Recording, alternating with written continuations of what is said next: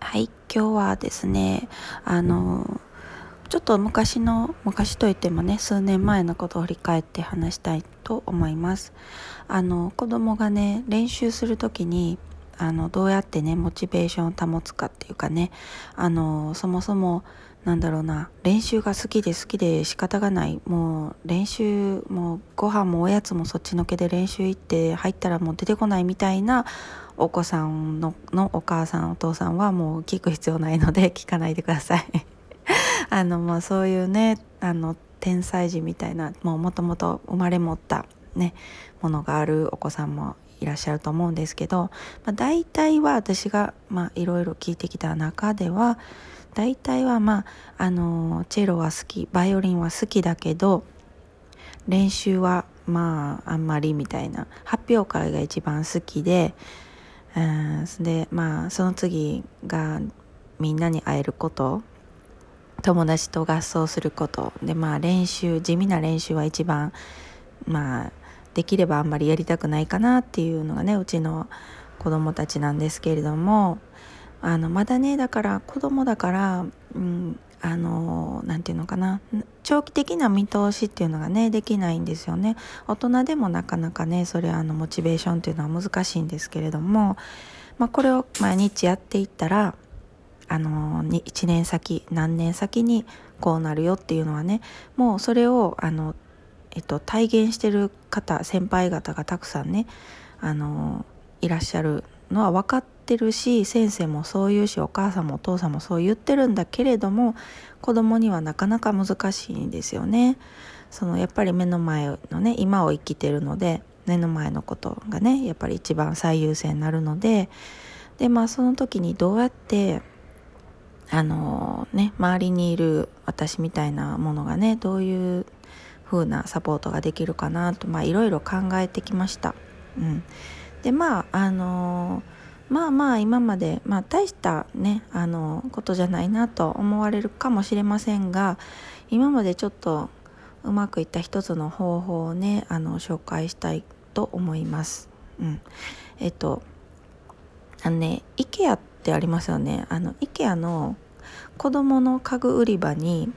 あのそろばん玉みたいなやつあるんですよ。あ IKEA じゃなくても IKEA はね安いんですよ。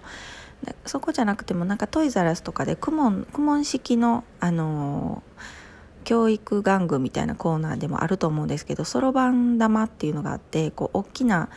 パソコンぐらいの大きいあのものにですね玉が通ってて10ずつあの 10×10 で100個ぐらい玉がついてまして1個ずつこう右と左にずらしていくことができるんですね。それで数を数えるというか 10×10 は100っていうその概念を学ぶものなんですけれどもそれをまあ練習の時に置いときまして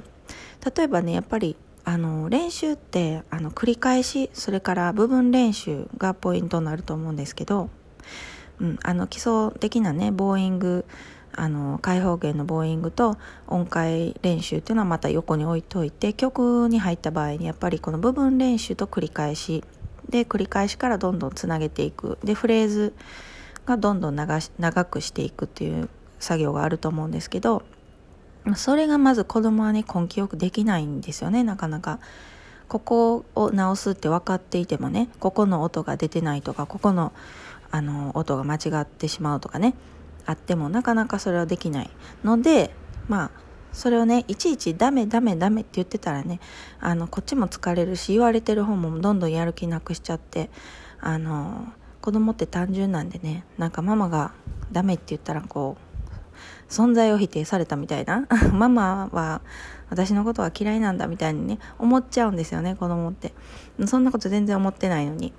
でもそのまあまあだからあのーこちらも楽にあのうまくこう頑張ってるよということをねあのお互いに共有するっていうかねそういう方法としてそういう玉のねそろばんの玉をね1回練習したらこの2小節を1回弾いたら1ってこう動かしていくんですね。で5回やったら12345で10回やったら1列揃うじゃないですか。なんかそんな単純なことが子供って嬉しいんですよね。まあちょっと前の話ですけどね、今もう5年生と中学生になって、最近やってないんでね、使ってみようかな。最近やったらどうですかね。うん。まあなかなかあのこれは気に入ってやってましたね。うん、で、まあ、だから何せよその数こなすことがね必要になってくるんでもしもちろん間違った練習を繰り返したら悪い癖がつくしあの上達しないですけれども一応先生の話を聞いてやり方を聞いて何があの今目指してるとこなんかっていうのを理解した上で繰り返し練習をするっていうのはあの本当に必須だと思うんですよね。あだから繰り返しをあの目に見える形で視覚化してあげるっていうんですかね子供ってあのねあの数学でもそうじゃないですか2年生ぐらいまでは 実際の生活の中で出てくるリンゴを半分に切りましたとか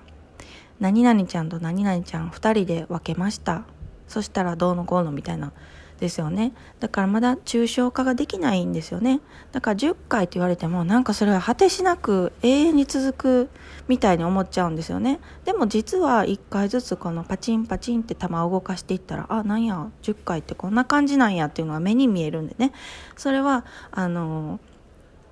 とてもあの子供には分かりやすいんですよね。うん、でもう一つねあのまあ似たようなことですけれどもあのいっぱいやることがあるんですよね実は。子供でも。まず足はちゃんと置けているかな。椅子とチェロとあの滑り止めの位置は合ってるかなとか。あとねエンドピンの長さは合ってるかな。いろんなチェックポイントがあるんですよね。練習入る前もね入ってからも。で弓のあの右手はちゃんと持てているかな？とかね。あの脇のあの両腕のね両腕のバランス両方ちゃんと開けてあの